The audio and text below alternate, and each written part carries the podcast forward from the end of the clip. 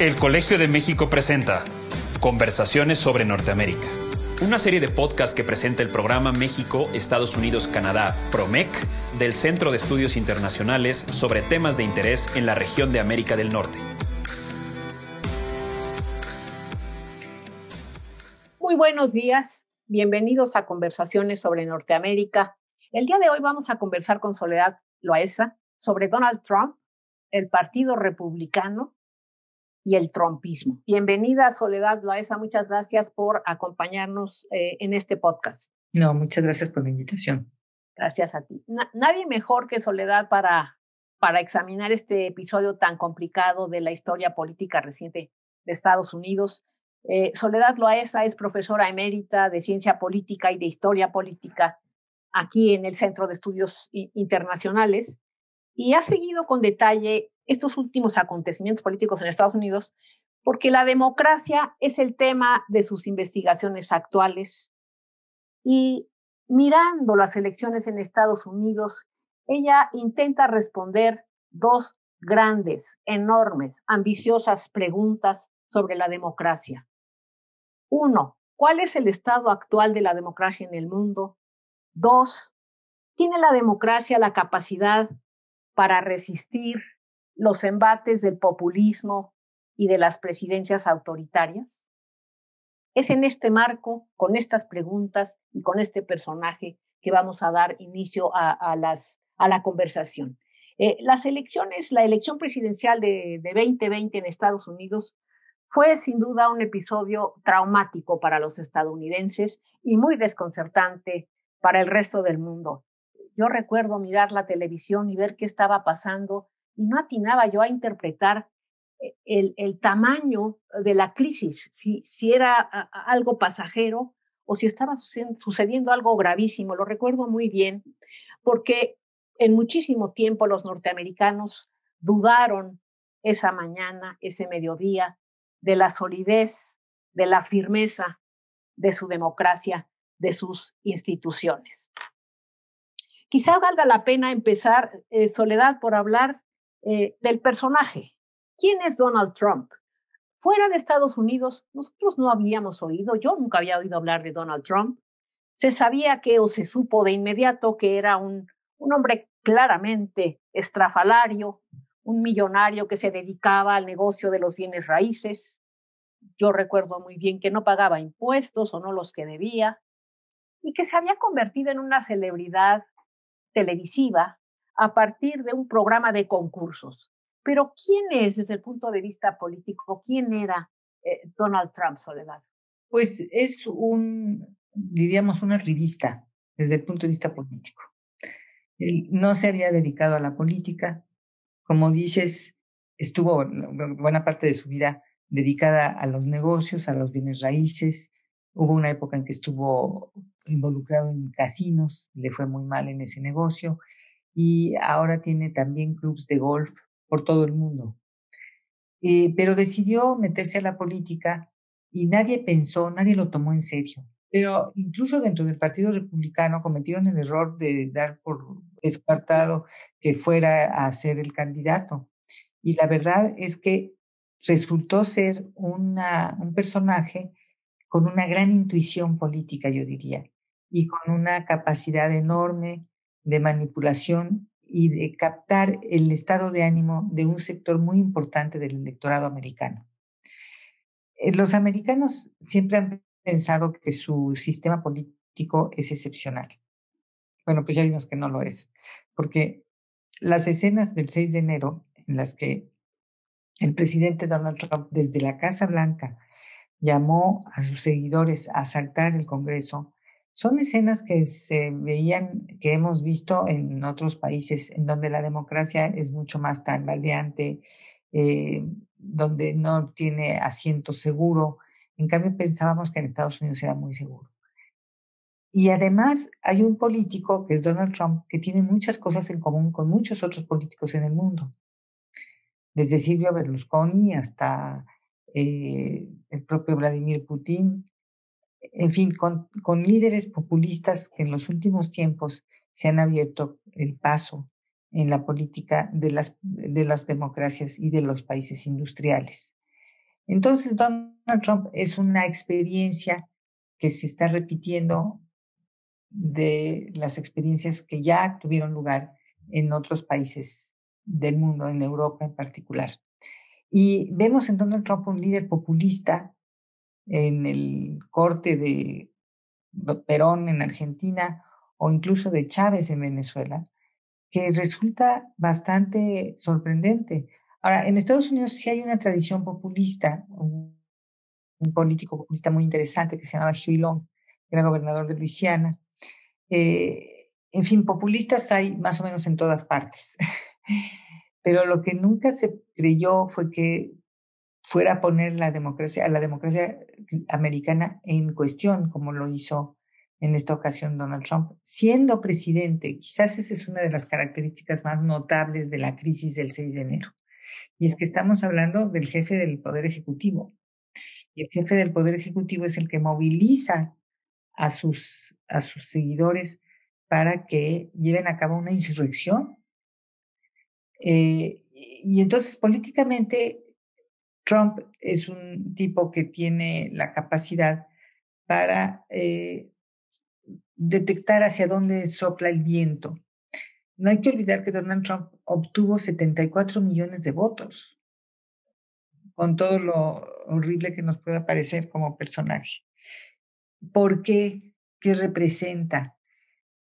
En fin, él lo que ha hecho es que se ha apoderado del ala extrema del Partido Republicano, que ya no es el ala extrema, ya es el centro del Partido Republicano, que es ese grupo, esa corriente que se llama el Tea Party, que se formó en torno a la figura de Sarah Palin.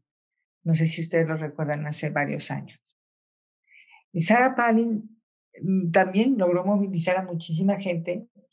Ahora, lo que es muy interesante es quiénes están detrás de Donald Trump.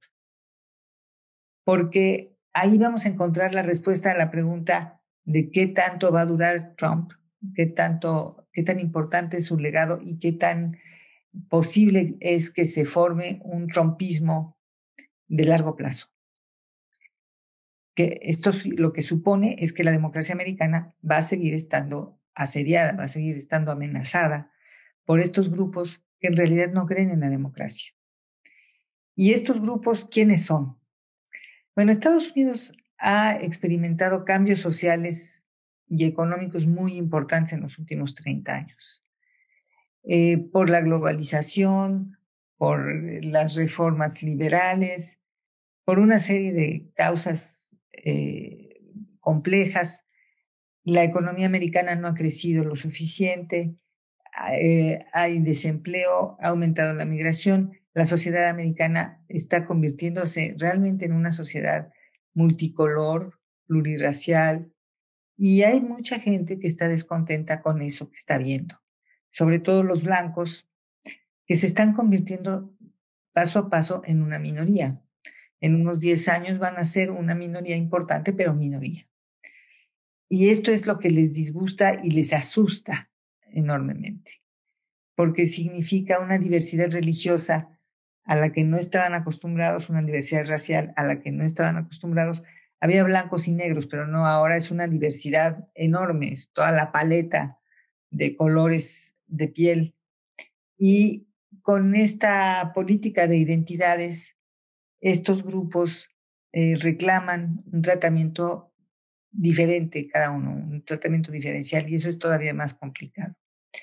Pero en fin, estos blancos que se sienten amenazados, sienten amenazada su cultura, su forma de vida, y esto es un temor, es un miedo que eh, se finca en un fundamento profundo, en, bases culturales eh, que no desaparecen y que no pasan de un día para otro, sino que son las que forman eh, las que integran la identidad de la persona y la identidad del americano. Y estos blancos, casi todos eh, de una generación, de la generación de los años 70, se sienten tremendamente amenazados. ¿Y te refieres a ellos como quién está detrás? Exacto. Ok, de acuerdo, sí, porque es verdad, estos cambios sobre todo han sido rapidísimos. Es en una misma generación no ha habido tiempo de acomodar, de acostumbrarse. ¿Qué sería el trumpismo? ¿Crees que vamos a seguir viviendo? ¿Va a desaparecer Trump? ¿Se va a presentar nuevamente a las elecciones? ¿Qué, qué deja tras de sí Donald Trump? Bueno, en una reunión que hubo hace unos días, se presentó y pronunció un discurso, el primero que pronuncia después del 6 de enero, después de, desde que Biden es presidente. Y en ese discurso él dijo que estaba considerando volver a presentarse en el 2025. La otra cosa importante que dijo es que no va a fundar otro partido, sino que va a... Ya el Partido Republicano es suyo, no es que se vaya a apoderar de él, es que ya es de él ese Partido Republicano. Entonces, lo que va a hacer es, es un Partido Republicano de, de, de extrema derecha cuyas bases son bases muy populares y es un partido republicano que contrariamente a como era históricamente el partido de los ricos, ahora es el partido de los pobres, los pobres blancos. Y yo creo que están muy combativos y se sienten muy ofendidos y muy amenazados por estos cambios sociales y culturales y no sienten ninguna protección de parte del Estado, ni del presidente, ni de la Casa Blanca, ni del Congreso, ni de nada. Se sienten bastante desamparados. Nos has dicho que el Partido Republicano está muy lastimado, que Donald Trump ha hecho ahí daños prácticamente irreparables. ¿Cómo está el Partido Republicano? ¿Qué significa que el Partido Republicano cambie así sus, su clientela política? Bueno, lo que pasa es que el Partido Republicano necesita electores, como todo partido. Y sus electores, demográficamente hablando, sus electores, pues, este, empiezan a disminuir. Y eso les preocupa mucho. Entonces, el Partido Republicano, los republicanos están tratando, por ejemplo, de controlar el voto. Y por controlar quiero decir de limitar la participación electoral de tal manera que ellos que son de, en forma creciente una minoría puedan mantener mayorías en los estados, por ejemplo. Sí, es lo que intentó Trump. Entonces hay estados que están introduciendo restricciones al voto por debajo del agua, más o menos disimuladas, porque mientras menos votantes haya, más posibilidades hay de que ellos se mantengan en el poder. Desde luego. Ahora, ¿qué es el Partido Republicano? El Partido Republicano, como decía yo, es un partido que ha cambiado mucho. Ya no es el partido de Lincoln, no es el partido de los ricos tampoco, es el partido de los pobres, de los pobres que se han movilizado en contra de la élite, que se sienten eh, abandonados y que resienten mucho la desigualdad que también se ha instalado en Estados Unidos como en el resto del mundo, como resultado de las reformas liberales, yo diría. Entonces, es un partido que se ha vuelto, que se ha eh, refugiado en el extremo, en la extrema derecha, y es un partido que, por ejemplo, muy extraña, tiene el apoyo de los latinos. No de todos, pero sí de un buen, buen número, sí. Sí, sí, sí un buen número de latinos. Entonces, ese partido republicano estaba muy golpeado porque las acciones del presidente Trump cuando era presidente en contra del proceso electoral pusieron en tela de juicio la institucionalidad del Partido Republicano. No solo eso, Trump logró tener el apoyo de los políticos más avesados y más legítimos del Partido Republicano, incluso a sus acciones tremendamente perturbadoras y, en violación de las reglas mínimas de la democracia y del comportamiento civilizado. Los senadores republicanos lo apoyaron casi con los ojos cerrados, sabiendo que estaba cometiendo transgresiones muy graves a las reglas de la democracia. Incluso cuando se, en el, en el juicio que, al que se le sometió ya terminada su presidencia, el Partido Republicano votó en masa en contra de que lo consideraran eh, culpable. Sí, sí, sí. No hubo manera de, juzgarlo, ¿verdad? Políticamente. No hubo manera de juzgarlo. Con el apoyo del, partido siguió haciendo y seguirá haciendo lo que las trapacerías que ya conocemos. ¿Tú crees que el daño que ha hecho Donald Trump a las instituciones de la democracia es irreversible, es irreparable? ¿Qué, qué hacer ahora? Yo creo que una de las cosas que o sea, siempre estamos hablando de las instituciones de la democracia, pero hay dos elementos que no son institucionales, que son indispensables para el buen funcionamiento de esas, de esas instituciones. La primera de ellas es la autorrestricción, es decir, en cierta forma la voluntad cotidiana del ciudadano de vivir en una democracia. el que se levanta en la mañana y dice, a mí me gusta vivir en democracia, voy a vivir en democracia, voy a respetar las reglas, no las voy a violar, no voy a tratar de subvertir este orden democrático, voy a votar, voy a respetar la ley, voy a actuar conforme a las reglas. Sí, sí, es una cultura política. Y el otro dato importante es la buena fe y la, y la credibilidad de las instituciones. No hay cosa peor que sembrar la duda. Es muy insidioso como estrategia política y Trump fue buenísimo para sembrar la duda. Sembró la duda en relación con la pureza y la limpieza del proceso electoral desde seis o siete meses antes de que se iniciara, porque él veía venir la derrota. Entonces lo que hizo, es una estrategia que conocemos bien en México, fue eh, anunciar el fraude, y que era una manera de anunciar la derrota.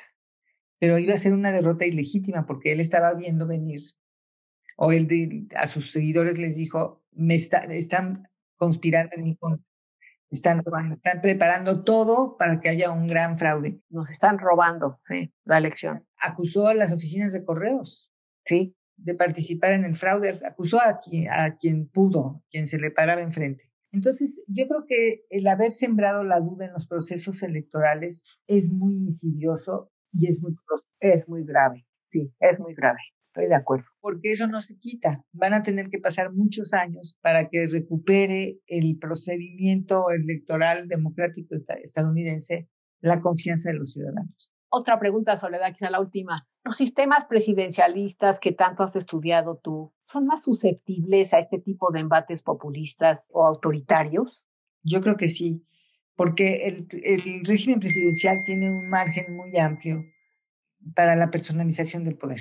La personalización del poder ocurre en los sistemas parlamentarios y en los presidenciales, en todas partes, sobre todo con la manera como se ha desarrollado la comunicación política y con los ahora con los medios eh, de los, las redes sociales, todo eso. Personifica, individualiza, concentra la atención en una persona. De la misma manera que el poder está, lo ejerce una sola persona en un régimen presidencial. Entonces, yo creo que sí es muy fácil que se deslice suavemente hacia un régimen autoritario en el régimen presidencial, porque lo estamos viendo, desafortunadamente yo creo, entre nosotros, que hay un proceso de concentración del poder en la persona que va a llevar a debilitar los otros poderes, el poder legislativo y el poder judicial, que son los que deberían de equilibrar el poder ejecutivo. Pero sí, efectivamente, yo creo que son los regímenes presidenciales muy vulnerables por esa, por la personalización del poder. Le atribuyen al presidente mucho poder y, una gran capacidad de influencia. Entonces es muy fácil que se deslice en esa, en esa dirección. Y en ese caso es todavía más importante la autorrestricción. O sea, el presidente de la República se tiene que autolimitar. Voy a dar un ejemplo de México, si me permiten un ejemplo histórico. Miguel Alemán se quiso reelegir al término de su mandato en 1951, 1952, lanzó una campaña, eh, eh, no abiertamente él, pero se inició una campaña por su reelección. Intervinieron dos, dos expresidentes que fueron Lázaro Cárdenas y Manuel Ávila Camacho para decirle que no podía hacer eso, que estaba violando una regla básica del, del sistema político. Y Alemán escuchó sus palabras y renunció a ese proyecto. Ahí hubo un acto de autorrestricción clarísimo. Sí, sí, sí. Muy importante. ¿Tú, tú crees que Biden pueda eh, hacer que vuelva la confianza en Estados Unidos hacia las instituciones democráticas o crees que la democracia está en peligro en el mundo? Yo creo que la democracia está en peligro en el mundo y no, y no soy la única que lo piensa es un tema, vamos a las librerías y los estantes se desbordan de libros que hablan de la agonía, de la muerte, de la desaparición, de la, eh, de, la, de la disolución de la democracia. Sí es un, está en peligro, sí lo creo, porque ha habido en todo el mundo muchos cambios. Y la pregunta es si las instituciones de la democracia tienen la capacidad, la flexibilidad de ajustarse a esos cambios de la sociedad. Pensemos en los partidos políticos. Los partidos políticos nacieron para organizar el voto, eh, son partidos que son organizaciones que cambian en el momento de la revolución industrial y, del, y en la era de la, de la industria se desarrollan los partidos de masas, que son partidos de trabajadores, partidos obreros. Esos partidos obreros ya no, ya no tienen razón de ser ahora en el mundo, en Europa en particular, porque han cambiado las condiciones de trabajo, ha cambiado la estructura del empleo. Eh, los obreros tienen otra, otros intereses y las fracturas sociales que expresan los partidos ya no son las mismas que antes. Ahora ya no es el problema de clase social, son otras cosas, son diferencias de percepción y de opinión en relación con la ecología, en relación con el calentamiento global. Eh, esos son los temas que, por lo menos en Europa, están ah, eh, incidiendo absolutamente. Entonces, por ejemplo, en Europa la socialdemocracia ha perdido muchísimo espacio en todos los países europeos y ha sido sustituida por los partidos verdes. Son los que empiezan a captar el voto que antes iba a la socialdemocracia. Bueno, esa es una posibilidad, que aparezcan nuevas formaciones, pero también hay quien considera que el populismo va a ser, el, va a reemplazar a la democracia. Yo tengo mis dudas, porque los populistas y el populismo siempre son planteamientos de corto plazo. Como es una fórmula que, que, no descansa ni las usan, una vez que las usan las descartan. Pero sus planteamientos son de corto plazo. Y sin instituciones no hay nada que dure. De acuerdo, muy bien. Bueno, pues muchísimas gracias, Soledad Loesa. Muy interesante esta conversación. Eh, les agradecemos a todos por acompañarnos hoy en esta conversación sobre Donald Trump, el Partido Republicano y el Trumpismo.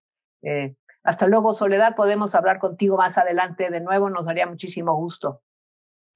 Esto fue una producción de la Coordinación de Educación Digital del Colegio de México.